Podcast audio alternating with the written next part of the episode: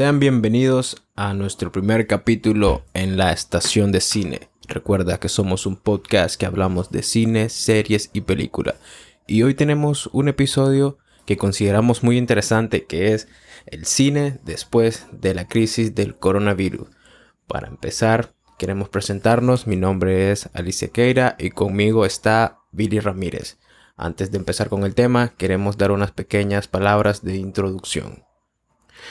Sí, básicamente queríamos pues como contarle a nuestra audiencia cómo nace este podcast, bajo qué circunstancias y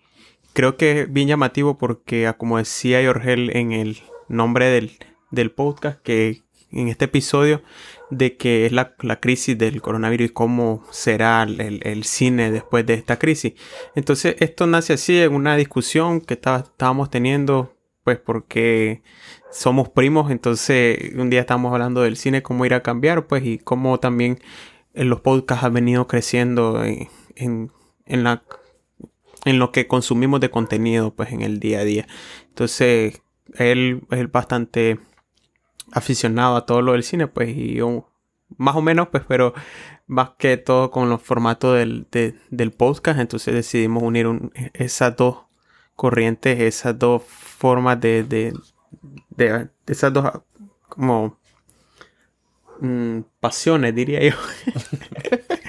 Entonces, más que todo, pues así, pero él también, pues ahorita les va a compartir un poco más, quizás. Antes de empezar, quiero aclarar que nosotros no nos consideramos críticos de cine, no nos consideramos ni siquiera expertos en películas. Nosotros somos desarrolladores de software, así que nos venimos al otro extremo para hablar del, del entretenimiento que tenemos, que es el cine lo que nos gusta. Nosotros solo queremos compartir nuestra opinión con una comunidad gigantesca que ama las películas, que ama las series, que ama el cine en sí. Y como dijo Billy, comenzó con una pequeña discusión que nosotros pensamos que tal vez mucha gente se esté preguntando lo mismo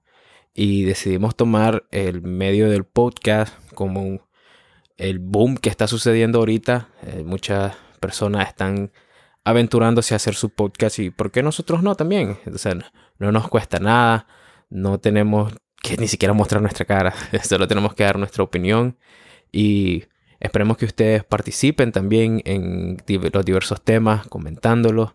y queremos crear pues una comunidad eh, en la estación de cine que sea muy interactiva y que podamos tener varios temas de su interés y que ustedes también nos recomienden que qué les gustaría hablar o qué les gustaría escuchar de, nosotros. Más allá de eso es también de que nos gusta la, experiencia de ir al cine como tal. Creo que la mayoría de las personas disfrutan ir al cine. Entonces hay ciertas cosas que, a veces quisiéramos que fueran mejores o que hemos, eh, que hemos notado en las salas de cine que quizás pudieran mejorarse, pues entonces quizás hablarlo en este, en este espacio que estamos creando ahora y, ver que, de qué manera podemos abordar todas esas eh, a veces preguntas que tenemos, a veces dudas o simplemente mejora y hablar de ello. Entonces, como decía Jorge, pues el, tema de este episodio, que es nuestro episodio piloto, es el, la cómo será el cine después de la crisis del coronavirus. Hoy estamos en ya en julio, estamos prácticamente en el, en el tercer día de julio, viernes 3 de julio estamos grabando este episodio y realmente pues la, la crisis no ha bajado, quizás en algunos países está bastante todavía fuerte, bastante está afectando bastante todavía, pero creo que hay algunos países que también ya se están adaptando, pues quizás van a reanudar tanto lo que son rodajes como apertura nuevamente de los cines. Pero si queremos hablar de cómo ha sido este actualmente el impacto de, del coronavirus en el cine. Por ejemplo, en, el, en cuestión de dinero también, en las todas las empresas que se han visto afectadas, todas las que son las eh, compañías que giran en torno a este tipo de, de, de consumo de entretenimiento, pues realmente han sido diversas y definitivamente una de ellas han sido las salas de cine, casi en la mayoría de los países han sido cerradas temporalmente, en algunas están indefinidas. Entonces todo ese personal, todas esas personas que, que trabajaban en esa área, realmente quizás han perdido su trabajo o han tenido que cambiar de trabajo si es que con mucha suerte, pues realmente. Pero también tenemos el personal de atención, tenemos las, eh, las personas que estaban en taquillera. Totalmente todo el personal de, de las salas de cine creo que han sido enviadas a sus casas como la mayoría de, algunos trabajos. Otras empresas que han sido bastante afectadas en torno a este a esta crisis que se está viviendo son los proveedores pues de, de las salas de cine como son los proveedores de de snacks, los proveedores de toda esa materia prima que, y insumos que necesitan todas las salas, todos los que son las salas de cine. Por ejemplo, aquí en Nicaragua tenemos Cinemark, tenemos Cinema. Y cómo ellas han sido afectadas también todos sus proveedores. Eh, ya sin mencionarlo, también tenemos los que son las empresas productoras de cine, películas, todas esas empresas que, que se dedican a la producción realmente eh, es donde más quizás el golpe se ha visto porque si no se graba, si no se produce, no, por defecto no hay, es decir, películas que proyectar, no hay nada que se pueda hacer en ese aspecto. Y también los otros empleos como son los actores y las actrices que obviamente pues también se han visto afectados y detenidos en su trabajo. Pero creo que vale mencionar también cuánto dinero se ha perdido hasta la fecha o aproximadamente cuánto dinero se ha perdido en la industria del cine a mediados de marzo en el World Forum, World Economic Forum, se había posteado desde que a mediados de marzo ya se habían perdido más de 7 billones de dólares. Entonces estamos hablando de 7 mil millones de dólares que se habían perdido a mitad de marzo. A finales de mayo ya eran 10 billones de dólares. Hasta la fecha quizás ya el número sea súper mayor y no sabemos hasta cuándo se vaya a retomar nuevamente el rodaje. Quizás en algunos países ya medio vayan a querer integrarse. Quizás en algunos países ya quieran reintegrarse en, la, en, los rodajes y todo. Pero aún así no, no deja de, lastimar toda esta crisis a la industria del cine. Entonces, definitivamente ha sido un golpe, golpe bastante duro en este aspecto, pues, pero creo que también, Jorge, no sé si y otra parte que nos ha afectado a nosotros como consumidores de este tipo de contenido son los estrenos pospuestos. Realmente han habido quizás bastantes, pero ¿cuáles para vos? Pues creo que no sé cuáles son los más eh, significativos que has podido experimentar en, en, esto, en esta crisis de los estrenos pospuestos también. Sí, pues hemos estado viendo que debido a esto esta crisis que estamos enfrentando, no solo pues estrenos de cine se han venido cancelando, sino que eventos, ligas deportivas totalmente, que pues poco a poco han venido reanudándose. Pero en el cine pues es diferente. En el cine no es que puedas darle pausa a algo. Siempre tenés que tener este, un cronograma, diría yo, de cuándo es que estas películas tienen que salir. Pues Supongo que a medida de, impacto más grande consideraría que la primera fue que la película de Rápidos y Furiosos 9 que estaba prevista para este año, no sé, creo que era marzo o, abril, este, ahora se retrasó un año completo. Este, creo que esa era una de las películas que la mayoría de la gente estaba esperando por ver. Más que ahora se unía a John Cena a las carreras. Se, unía a John Cena a, la, familia, como, como dice Toreto. Y pues, en lo personal, también eh, los estrenos que, gracias, no se cancelaron para este año son como Wonder Woman 87, creo que es el título. Este, estaba prevista para ahorita en agosto, en agosto creo que era, pero solo se retrasó por meses, dándole pauta así a que se estrene la película de Christopher Nolan, Tenet, que la verdad es que estoy ansioso por ver esa película que combina como viajes en el tiempo, pero no como en sí lo que estamos acostumbrados de viajes en el tiempo, sino que una manera nueva de verlo. la verdad es que me alegra que esas películas no se hayan estrenado porque si bien se planea que esas películas sean, este, como te diría, eh, un incentivo para que la gente vuelva a retornar las salas de cine. Este, como sabe, hay que volver a poner la economía a andar y eso incluye la economía aquí en, las salas de cine y en, en, la, en las casas productoras de cine. Este, este, si bien pues está bien que las películas no se cancelen y están sacando este bombas de películas programadas para este año para que la gente pueda ir, como lo dije, este Tenet, Wonder Woman, Mulan, si bien están como tomando género para atraer cierto tipo de público otra vez a la sala de cine. Pero si bien pues esta vez está bien, puedes tener las películas que vos querás estrenar, pero ¿cómo puedes hacer que la gente recobre la confianza otra vez de regresar a las salas de cine? Si bien pues ahora nos sentimos nerviosos que alguien se nos acerque mucho, ahora no creo, no me imagino cómo la gente reaccionaría estar en la misma sala con un montón de gente. Y definitivamente toda esta crisis del coronavirus ha venido a cambiar la experiencia de, la, cómo consumimos contenido eh, más en, el, en, cuestiones de películas, en el, en el, ámbito de las películas, porque definitivamente hemos tenido que quedarnos desde casa, hemos tenido que quedarnos eh, confinados, algunos países más que otros, eh, algunos previos, es decir, algunos países tomaron esa iniciativa antes y, y comenzaron pues a consumir contenido desde su casa, es decir, ocupando Netflix, ocupando quizá Hulu, ocupando eh, alguna otra plataforma de streaming, pues, y sin duda ha crecido el, cuánto se consume de contenido ahora en, ese tipo de plataformas, realmente ha, ha crecido y ha cambiado realmente. Ahora como que cuando se vuelvan a abrir las salas de cine como que habría que eh, repensar o volver a plantearse. Realmente quiero volver a ir a la sala de cine. Estoy bien en mi, en mi casa, estoy bien en esto, pues, pero creo que también eso llevaría a la pregunta como que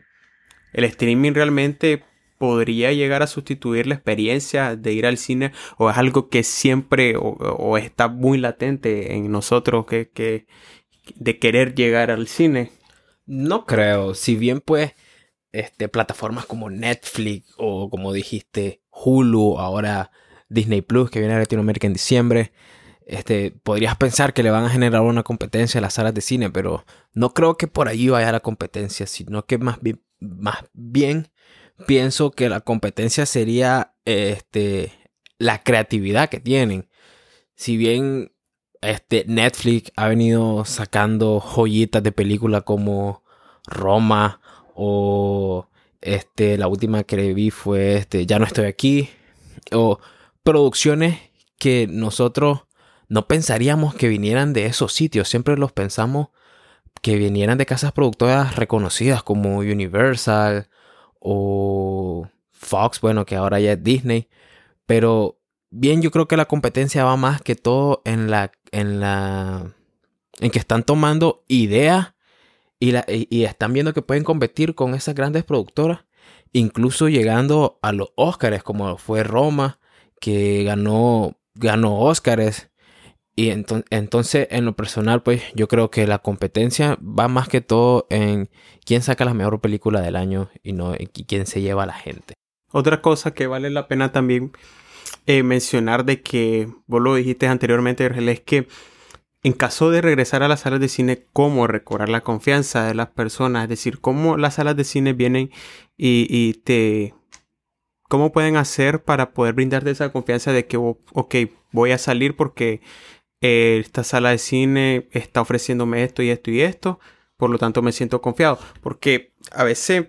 como decía, algunos países ya comenzaron, eh, habían comenzado el confinamiento mucho antes, por lo tanto algunos ya van a abrir nuevamente su, su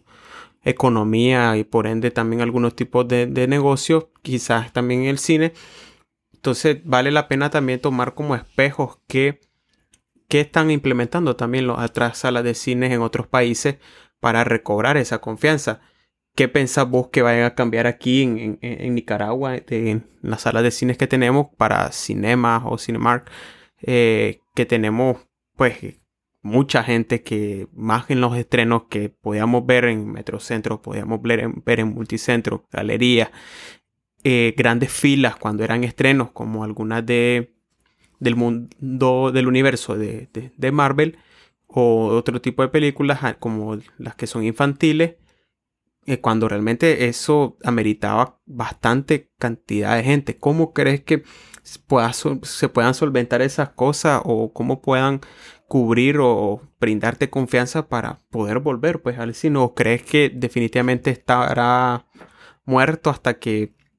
hasta que toda esta crisis se supere o que pues no sé, ¿qué, qué pensás vos en ese aspecto? No, pues claro, los cines tienen que tomar las medidas para hacer que sus usuarios se sientan muy de confianza. En Nicaragua, pues no sé cómo se está tratando esto. No he visto ningún reporte de Cinema o de Cinemark en Nicaragua acerca de, de, cómo vaya pues, a hacer la reapertura de los cines. Pero en, países que están más cerquita de, de, abrir sus salas, si no es que ya las abrieron para cuando este podcast salga, como México o, Estados Unidos, los cines ya han tomado sus medidas y han decidido compartirlas, que me gustaría pues mencionar las que más me han llamado la atención, que, que las recolecté, las recapitulé de Cinemex, que es una cadena de, cine de México, que están próximos también a abrir sus salas de cine. Entonces, ellos han planteado una serie de, de normas algunas son propias de los cines, que, voy a hablar más adelante de eso, y otras que son, como diría, globales, que la mayoría de los cines están alrededor del mundo, están de acuerdo en tomar esas medidas. Empezando pues con la primera que es impulsar este, la venta de boletos a través de la página del cine o a través de, de las aplicaciones. Si bien pues este es una que yo la verdad me parece muy beneficiosa, no solo ahorita en estos tiempos, sino que siempre lo fue. A mí nunca me ha gustado estar en la fila o, porque como lo mencionaste en estrenos grandes como cuando, a ver, la última fue Endgame de, de Marvel o un año antes de esa, Infinity War, que yo no sé cómo te tocó a vos, pero a mí la fila me tocó extremadamente larga. Yo fui a ver la película a, Cinemark en Metrocentro y me tocó hacer fila creo que hasta Radio Shack para, para ver una película y todavía tenías que rezar que la función que quería llegar estuviera todavía asientos disponibles. Y pues yo pienso que eso es algo que vos te puedes evitar haciéndolo desde tu teléfono. Te va a tomar cuánto? Cinco minutos. Sí, pero es que acuérdate también que eso viene también siendo a como, es decir, una falta de seguridad también en, en todas las que son transacciones online. Creo que todavía hay cierto sesgo por, por pues una gran cantidad de personas en hacer cualquier tipo de transacción online porque involucra pues obviamente el uso de tu tarjeta eh, y, y eso es cuestión pues a veces cultural también y de también del conocimiento necesario pues para poder hacer todo eso. Porque como decimos pues yo creo que estoy muy de acuerdo con vos que no me gusta hacer fila. Odio perder mi tiempo haciendo fila. Y por lo menos en los cines que, que a veces voy pues suelen tener un lo que es un, eh, una forma para poder hacerlo la compra yo mismo ahí mismo es decir en el local y solo necesitaría mi tarjeta de crédito o cuando lo hago con previo, cuando realmente lo tengo planeado ir al cine, entonces sí lo ocupo alguna aplicación como Fandango, como las de propias de, cine, de cinema. también que las pues las uso y, y, me gustan pues porque me resuelven la vida, no tengo que perder el tiempo haciendo filas, pero también es al mismo tiempo a veces me siento mal cuando voy al cine y tal vez así de repente pues digo, voy a ver una película y hay gente que está haciendo filas, pero yo me voy a, a, hacer la gestión de manera automatizada en el módulo que proveen y a mí me toma dos minutos menos y quizás hayan personas que llevan mucho tiempo haciendo fila en taquilla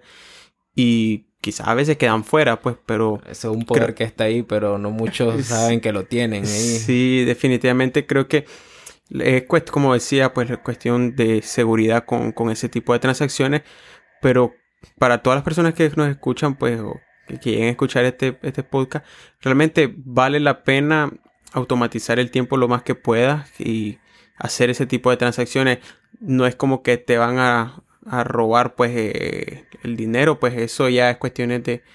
del banco y por lo general los bancos tienen un seguro de cualquier transacción que sea malintencionada o algo, pues ellos te van a reembolsar el dinero. Toma tiempo, quizás te va a tomar un tiempo en que te lo reembolsen, pero lo va a pasar, entonces no es como que vas a perder tu dinero ni nada. Entonces,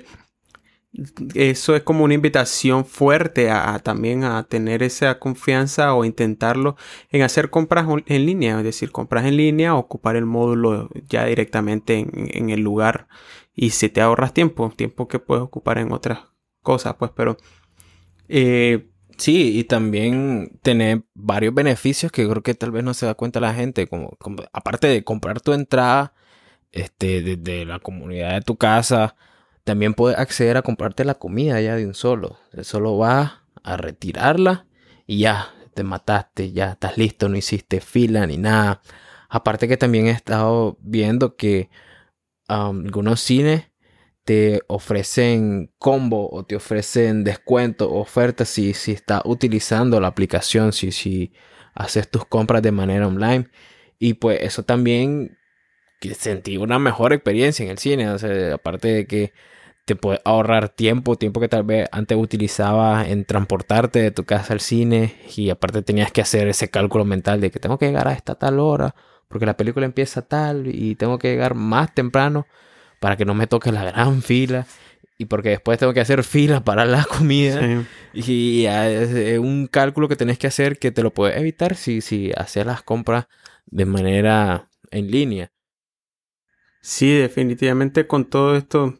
del coronavirus, pues realmente las salas de cine van a tener que replantearse muchas cosas y evitar el mayor contacto posible, pues el mayor contacto humano. Y, y, pero también hay una desventaja con eso, porque, por ejemplo, Cinemark no tiene como tal una aplicación para eh, todo ese, lo que es la compra de entradas, me refiero como aplicación propia. Es decir, ellos ocupan Fandango, pues puedes ocupar Fandango, pero no te da como una fidelización con los con las clientes y entonces no puedes hacer más. Lo único que haces es eso, pues. Pero si pudieran como automatizar algunas cosas por medio de alguna aplicación, creo de que puedas hacer compras, es decir, de, de la comida una vez estando ahí, ya estando en tu silla, la la puedas hacer quizás desde tu celular y te la lleven, pues realmente así evitas esa fila. Pero eh, creo que ahí vendría, eso lleva inversión, pues también hay que estar claro que eso lleva inversión por parte de los cines, pero creo que vale la pena tomar el riesgo y hacerlo porque el mundo cambió con todo esto, del, con esta pandemia y hay que asumirlo y hay que adaptarse realmente con todo esto. Pero no estoy al tanto que más otras cosas pues crees que, van a implementar los cines, no sé. Ya que mencionaste lo de la comida, creo que ahí es el siguiente punto que voy a tratar, que es que, bueno, este año creo que todos nos volvimos celosos de, de quién se nos acerca, en qué hemos estado en contacto con otras personas. Y creo que en lo que más hemos vuelto celosos es en la comida. No queremos que nadie, que cualquier persona meta las manos en nuestra comida y menos un extraño. Entonces, en parte de esa diría, mejora o adaptación, creo que cada mejor adaptación de los cines a, estos tiempos es que eh, en Cinemax también leí que la comida ya va a estar empacada solo para llevar. que ahí pues ya, ya me genera un, poquito de, de trigger, como decimos, porque al menos antes de que pasara todo esto tenías la certeza de que tu comida se servía al momento que lo ordenaba. Ya sea palomitas, hot dog, nacho, no estaban ya preempacados, solo como para, ah, toma, aquí está. Vos, veías que te lo iban elaborando. Entonces, ahora, pues, para evitar este, tanta pues, desconfianza de la gente que vea que estás manipulando tanto tu comida, ya van a estar como, como preempacadas, a lo que me lleva a pensar, entonces esto, esto tal vez no esté tan fresco como antes, que, tanto tiempo lleva estas palomitas empacadas, este, ya no están calientes como antes. Entonces, yo pienso que en ese aspecto como que ah, no, no va bien por ahí. De que tal vez mi comida vaya a estar helada, vaya a ser lo mismo, no sé qué. ¿Qué opinas vos en ese, en ese punto? Pues es que es difícil porque creo que los, los, cines, las salas de cine van a tener que replantearse bastante esa parte de la comida porque ese es su mayor recurso, a final de cuentas. No es como que sea la proyección de la película en sí lo que mayor ganancia les, les provee a las salas de cine, sino es la venta de comida. Y, realmente creo que tanto hay personas que prefieren comer antes o prefieren algunas comer después. Hay gente que pues, preferimos pues comer en, en, la película. Pues, Yo soy de que, que prefiere comer después. Eh, yo soy de los que me gusta, bueno, no soy variante en ese aspecto, no, no, no estoy como eh, con camisa de fuerza en algo, pues si, si ya comí antes, pero cuando voy al cine sí me gusta comer cuando voy a ver la película, aunque solo me dure tres minutos la comida antes que inicie la proyección, o solo los primeros tres minutos de la película ya me comí pues todo. Entonces, eh, ese es un recurso bastante poderoso que tienen y que tienen que cuidarlo porque eh, es lo que decíamos, lo, cómo generar la confianza de, hacia su cliente de que, es decir, mi, mi, comida no va a, es decir, mi comida va a ser lo menos manipulada posible y que esté en buena calidad, es decir, que como decís vos, que esté caliente, que esté, que sea del día y todas esas cosas. Entonces, todo eso eh, van a tener que tomarlo muy en cuenta. No sé qué estrategia vayan a plantear aquí en Nicaragua, pues realmente las salas de cine, pero sí sería bueno que saber en algún momento qué van a hacer, pues también. Eh, pero también creo que otra parte de las medidas creo que están tomando o que llegarán a tomar las, las salas de cine es, las que son por defecto, pues ahora que sabemos que los el distanciamiento, algunas eh, salas de cine van a como alentar a sus clientes, como decíamos previamente, a que hagan sus compras en línea o que hagan sus compras por medio de los módulos eh, automatizados que tiene, pero también para las personas pues que obviamente que hay una, una población bastante grande que la hacen en línea, que la hacen presencialmente, perdón, en taquilla, si tomar las medidas de distanciamiento, creo que por defecto van a entrar las medidas como de tomarlas como están haciendo en los supermercados, en los bancos, tomarte la temperatura, proveerte alcohol, alcohol gel y realmente esas medidas creo que sí van a estar por defecto, lo del distanciamiento y todo, pues, pero en algunas salas, eh, decir, yo estoy seguro que no vamos a volver a ver salas de cine por un buen rato llenas, hasta como solíamos verlas, no las vamos a ver por un buen rato. En algunas salas que donde alcanzaban quizás como 120 personas o 140 personas, pues no la volveremos a ver así por un rato, quizás lo más tal vez unas 60 quizás, pero creo que no sé cómo, cómo funciona la distribución de, de las sillas en, en, las meras, en la sala de cine y cómo reacomodar todo eso, pero si quieren volver a poner en marcha todo esto, creo que van a tener que hacerlo, es decir, van a tener que reinventarse. Muchos negocios lo han hecho y creo que la industria del cine no va a ser una de las que se va a quedar atrás, pues realmente. Pero ya con todo esto de, de hablando de medidas, también se nos viene a preguntar pues realmente cómo cambiará pues el rodaje de las películas y de las series en todo esto, porque al final de cuentas si no podemos rodar, si no podemos eh, grabar, si no podemos producir nuevo contenido, no tenemos por defecto eh, lo que son la el contenido que vamos a consumir, ya sea eh, por streaming o sea en presencial en las salas de cine. Pero es interesante porque el primero de junio de este año 2020 hicieron una propuesta de seguridad e higiene para televisión, streaming y todo lo que tiene que ver pues en, en ese ámbito donde proponían varias, es un documento como de 10 páginas, 11 páginas que eran como una guía de es decir, necesitan hacer esto y esto si realmente quieren volver a retomar pues eh, las que son las grabaciones. Es una propuesta, no es como que fue, decir, no es como que es obligatorio, pero sí fue la propuesta. No, sé si ya habrá sido aprobada o denegada, pero creo que la mayoría de las medidas que planteaban, lo que la mayoría de las cosas que, mencionaban están bastante coherentes, bastante eh, exactas de, cómo va a ser pues realmente. Como una de ellas eran lo que el hacer más testing, es decir, más test de, hacia lo que es el cast, el, eh, al cast, todo el, decir, todos los actores, todas las actrices, el, todo el personal de staff, siempre estar haciendo constantes test de, para pues poder identificar a tiempo a alguien que ande, alguien que tenga el, virus y, poder tomar las medidas correspondientes, el aislamiento y, tomar la iniciativa antes realmente. los que son equipos de personales de protección por defecto. Creo que en todos los negocios que tenemos que, son presenciales, pues sí, el, uso eh, obligatorio de mascarilla. Algunos pues ocupan un tipo de como protección como, como brisera, pero la que tiene una, un plástico pues en, frente para evitar pues la mayor filtración de líquidos posible y lo que son higiene pues de las manos pues no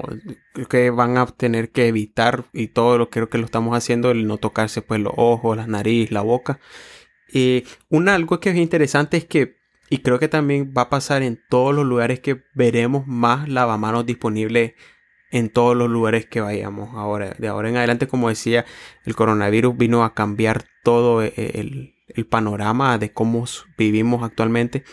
y una de ellas es decir, es que vamos a encontrar más lavamanos disponibles en todas las instalaciones. Y en las salas de, grabación, en las salas de rodaje no va a ser la excepción. Vamos a tener más eh, lavamanos disponibles. Incluso cuando las grabaciones sean en un lugar donde no podamos tener eh, lavamanos, se van a hacer de esos que son como estaciones móviles de lavamanos, como tenemos, como por ejemplo en los conciertos que hay los baños portátiles, entonces va a haber igual para lo que son las lavamanos eh, tenerlos disponibles y poder moverse de cualquier lugar, de los cuales tienen que tener todo, es decir, todo el equipo necesario, jabón, el papel, el, el, el, agua, el agua, pues que no puede faltar obviamente, y todo lo que son los insumos necesarios que podemos encontrar en cualquier baño o algo. Otra cosa que tenemos también que, vale mencionar es que la desinfectación de los lugares, de las instalaciones. Y eso también lo estamos viendo en algunas empresas. Hace poco, como dos semanas, tres semanas, creo que me tocó ir a una empresa ahí por Bolonia y, realmente tenía que llegar yo antes de las 5 de la tarde porque a las 5 de la tarde empezaban eh, a desinfectar eh, las oficinas y esto se va a volver más rutinario, es decir, va a ser más frecuente y en las instalaciones pues de, donde se haga rodaje y producción realmente no va a cambiar pues va a ser más intensivo. Las personas que se dedican pues, a, a lo que es la limpieza de, esas instalaciones pues se tendrán que seguir las medidas y las guías que sean dadas por los expertos con los que, que proveen decir las entidades médicas que, que nos proveen toda esa información y eh, alinearse a toda esa guía. Creo que eh, la limpieza de equipos personales también viene en, en el documento de que, por ejemplo, los walkie-talkie, audífonos, radios, todas esas cosas que se necesitan ocupar en, el rodaje, ya sean por personal o porque son necesarios en la, en, la grabación, van a también eh, pasar por procesos de limpieza. Bajará bastante el uso del papel creo que van a tratar de evitar a toda costa el uso del, papel. Quizás van a comenzar a usar medios electrónicos como lo que son todo lo que es la lista del personal, documentos, hojas de llamada, reportes de producción, los scripts, los guiones, todo eso se va a tratar de, hacer por medios digitales. Ya no veremos que van a estar eh, por medio del papel, pues van a tratar de evitar, incluso con la manipulación de dinero, eh, ya sea que van a ocupar para la grabación o o, el uso personal, también pues no, no, no lo vamos a ver. Eso es lo que planteaban en el documento como mejora, pues también. También otra que vale mencionar, y creo que la, leí hace poco, hace como dos eh, semanas, es que todo lo que son escenas de, de contacto íntimo, como podemos ver a veces las escenas de, luchas, de, de, peleas, las escenas incluso de, cine para adultos, las escenas de sexo, pues realmente ya no van a ser grabadas directamente con eh, como solían ser, sino que se van a ocupar medios eh, digitales como son la asistencia de, CGI, que es la asistencia gráfica por medio de la computación, para poder generar todo eso. Creo que eso ya lo venimos viendo en anteriores eh, películas, pero mm, no sé si la mayoría de la gente que nos escucha pues está al tanto de qué ese tipo de tecnología que, que los van a ocupar para ahora simular eso no sé si vos habías escuchado de, ese tipo de tecnología que es la que se está ocupando o se va a ocupar más ahora fuerte en ese sentido. Sí, si bien pues el uso del CGI no es algo que pues está nuevo, siempre estuvo ahí. hace, poco hubo una, una riña en Twitter sobre fans de Marvel, sobre que se habían revelado como cuatro fotos del set de rodaje de Endgame en el que se miraba pues la mayoría de los escenarios son, son pues hechos por CGI y como que cierta parte de la audiencia se sintió estafado porque oh, está bien, no se fueron a grabar al espacio, de verdad. Pero yo pienso que esto, esto más bien es una ayuda porque podemos tener paisajes subreales, podemos tener paisajes más, más decorativos, más llamativos, al igual que los efectos, al igual que ahora podemos traer personajes que tal vez antes no se podía hacer por las limitancias tecnológicas a, la pantalla grande.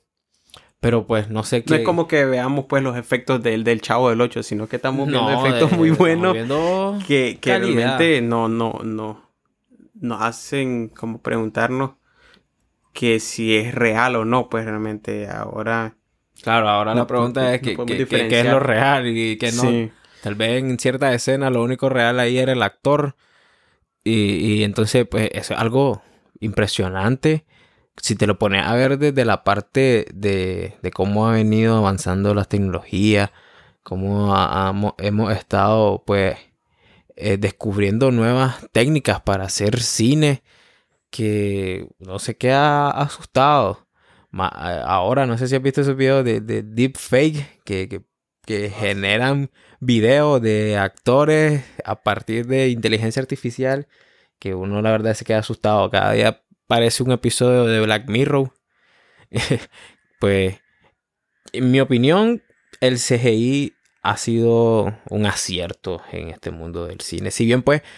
los efectos prácticos son una joya de verlos. No sé si has visto las películas viejas, tal vez más de mi estilo, como Robocop, que mataban a alguien y la sangre era real. Se, miraba como, como, era de verdad y en cantidad exagerada. Que, que, también se disfruta eso. Así que yo pienso que tal vez este, como la, fórmula que pegue sería. Eh, si bien el, eh, usar CGI, pero no olvidarte de, de los efectos de, los efectos prácticos, de los efectos orgánicos, tal vez, como, como las, las prótesis, tal vez para traer personajes este, míticos, que, que la verdad es que también le agregan un, un plus a, la a la producción final. No sé, que, tal vez si solo sos parte de los que solo quieren el CGI o solo quieren efectos pues orgánicos. no, creo que no, no podemos escapar a, creo que a ese tipo de tecnología y, y creo que la tecnología ha venido siendo un buen recurso para la industria del cine para mejorar toda la experiencia. Creo que definitivamente no vamos a ver un cine ahora fuera de, de en esta industria me refiero, no vamos a ver ya lo que es algún contenido fuera del CGI, lo vamos a tener integrado, pues, pero eh, es cuestión de, acostumbrarse y, tratar de ser lo más eh, transparente posible de que para nosotros los que somos los consumidores del contenido, pues pase como desapercibido que podamos decir, no notar la diferencia de que, ah, y, más bien que sea una duda de que, que, como, que será real y que no, pues entonces, sí, definitivamente esto, todo esto va a ayudar a, también a, poder superar esta crisis y sobrellevarla también, esta crisis del, del coronavirus, pues.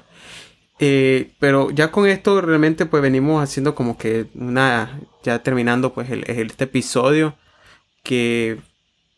primero pues queremos saludar a toda la comunidad que es amante del cine, como decíamos, que hay gente que quizás sea mucho más apasionada que nosotros, que tenga mucho más contenido, que tenga mucha más que tenga mucho más conocimiento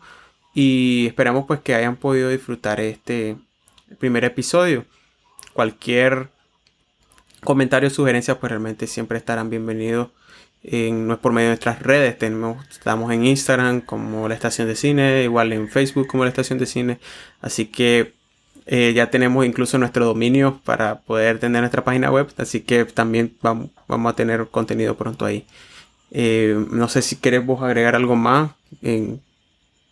antes de que despedirnos, pues, o terminar lo que es el, este episodio.